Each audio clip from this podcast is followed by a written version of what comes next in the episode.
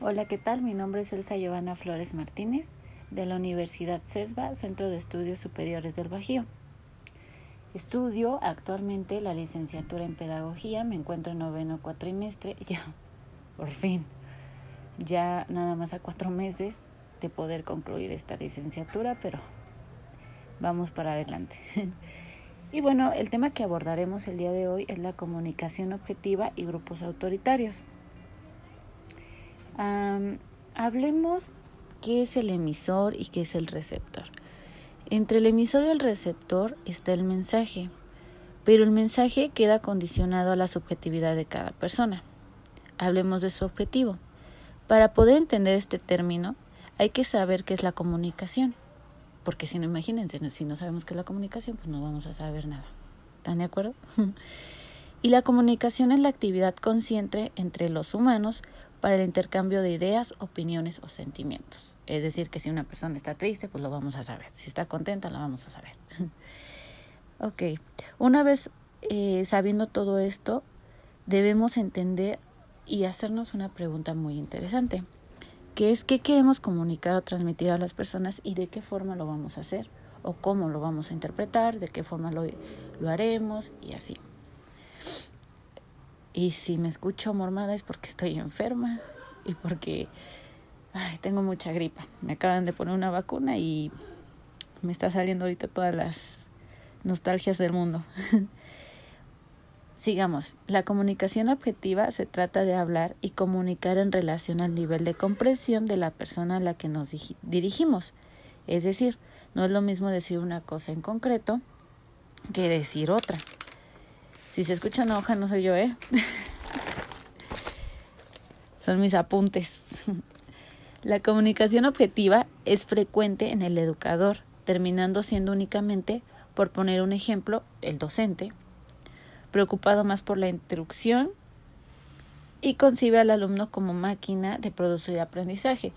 Es decir, que depende a a lo que el profesor le va a enseñar a sus estudiantes, es así como nosotros vamos a poder recibir la información y tener una mejor comunicación entre docente y alumno. Por otro lado, el líder autoritario, pero antes de esto, hablemos de un grupo autoritario, antes de empezar a hablar de un líder. ¿Qué es, para ustedes, qué es un grupo autoritario o qué es un líder autoritario? Pues un líder autoritario es aquel que espera que haga caso a sus órdenes, el que se siente con, eh, con dominio, que es positivo, que motiva en algunos casos. Se puede basar también en recompensas. El líder, por otra parte, busca la responsabilidad en la forma de decisiones, dirige, controla y motiva. Algunas veces se cree que él es el único que puede tomar decisiones, cuando ambos sabemos o todos sabemos en este caso que todos podemos contribuir, dar opiniones y poder llegar a ciertos términos. Ahora me gustaría compartirles algo relevante, importante, muy importante y muy relevante. ¿Listos? Primero que nada, es de suma importancia como jóvenes hacernos una pregunta, una segunda pregunta. ¿Cómo ¿Cómo proyectaríamos la autoridad nosotros como jóvenes? ¿Cómo lo haríamos? ¿De qué forma lo haríamos? ¿De qué forma lo transmitiríamos? ¿Cuántas veces les ha pasado por la cabeza que das una opinión y no es aceptada por las demás personas? Bueno, a lo largo de mi, de mi ciclo escolar que he estudiado hasta ahorita, el problema no es que seamos jóvenes, Espérame que ya se metió mi perrito. y pueden ladrar. El problema es que no, sea, no es que seamos jóvenes. Eh, el problema es que no tenemos como la imagen proyectada de lo que en realidad queremos hacer o lo que pretendemos lograr. ¿No creen?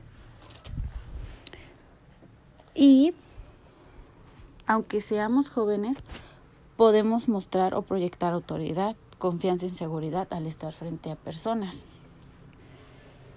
Y esto combinado con que seamos buenos en lo que estamos haciendo. Nos hace ser una persona respetada por las personas que nos rodean. Un ejemplo, Y bueno, aquí ya me voy a meter un poco más en mi vida personal. Denme cinco minutos porque mi perro no se quiere salir y solo está jugando.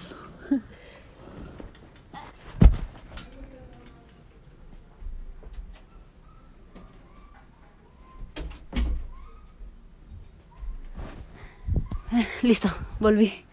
Ok, ahora, un ejemplo de seguridad y confianza que uno puede tener o que yo les puedo dar como estudiante ahorita de nivel profesional em, es que tuve una maestra que nos me tocó a lo largo de cuarto cuatrimestre de la licenciatura y me fue muy difícil entablar poder entablar una comunicación eh, una comunicación importante entre ella entre docente y alumno porque normalmente uh, hacía hacía que nosotros como estudiantes y bueno no solo mis compañeros también a mí me hacía sentir como excluida como la persona que no sabe como la persona que eh, eh, es que ¿Cómo busco las palabras adecuadas para describir esta maestra?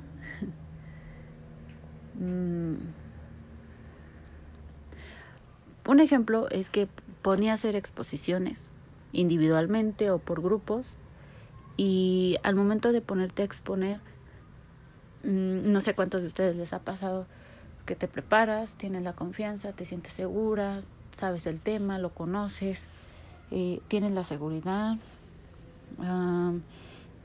no sé si ustedes les, les preguntan a sus papás, oye, mamá, te puedo exponer, oye, papá, te puedo exponer, hermanos, ayúdame, porque yo lo he hecho. Inclusive cuando tengo algún examen, les digo que me pregunten eh, las preguntas y ya yo se las contesto y ya a ver si están de manera adecuada contestadas. Entonces, por poner un ejemplo, uh, llegaba el momento de donde yo ya estaba preparada para poder exponer y pues para la maestra no era como suficiente el hecho de que yo eh, me sintiera así. Para ella yo estaba mal, para ella no conocía el tema, para ella no estaba preparada, para ella no tenía confianza, para ella no tenía seguridad. Eh, te exponía enfrente del grupo, no tenía una comunicación adecuada, para nada adecuada. Si me lo preguntan, aún me queda un poco de pánico escénico por esa maestra pero estoy trabajando en ello porque mientras uno tenga seguridad y confianza, y que es clave en este podcast que estamos compartiendo para ustedes, es que tengamos seguridad y confianza ante todo y que conozcamos lo que queremos transmitir a las personas, que no nos cerremos a opiniones, que, que sepamos lo que queremos hacer, lo que queremos transmitir. Sin embargo, esa persona no fue como muy adecuada para nosotros, ni para mí, mucho menos ahora expongo, no expongo de una manera adecuada, sinceramente, pero trato de dar lo mejor de mí. Si los profesores me preguntan, pues, pues lo contesto, no de manera adecuada, ¿verdad? A veces, en algunas ocasiones, pero trato de hacerlo. Y, este, ¿qué más les iba a decir? Contar, platicar. Pues sí, en particular es esto, que si nos queda como ciertos rezagos de una falta de comunicación con los profesores, porque como lo mencioné anteriormente, ellos son los que te transmiten el conocimiento, pero algunos profesores no saben cómo hacerlo, no saben adecuar sus estrategias, sus métodos, sus técnicas. Y es poco, poco probable que lo podamos hacer si esos profesores no tienen una comunicación con nosotros. A mí me gustaría saber qué es lo que ustedes piensan sobre este tema pero me llamó mucho la atención que como jóvenes no, no nos sientamos como mm, motivados, atraídos por, por decir, es que yo conozco este tema, es que yo sé cómo se llama, es que yo sé esto, porque muchas veces nos da miedo, muchas veces nos da miedo transmitir ese conocimiento o tener una comunicación adecuada con las personas. Pero bueno, me, me gustó mucho transmitir esta comunicación hacia ustedes, eh, poder transmitirles algún mensaje y darles un, un consejillo. Nunca, nunca se dejen aplastar por nadie. comuniquen lo que sienten, comuniquen lo que, lo que quieren expresar, háganlo de una manera objetiva y siéntanse en confianza de hacerlo. Focaliza en ser bueno en lo que eres y en lo que haces. Hasta luego.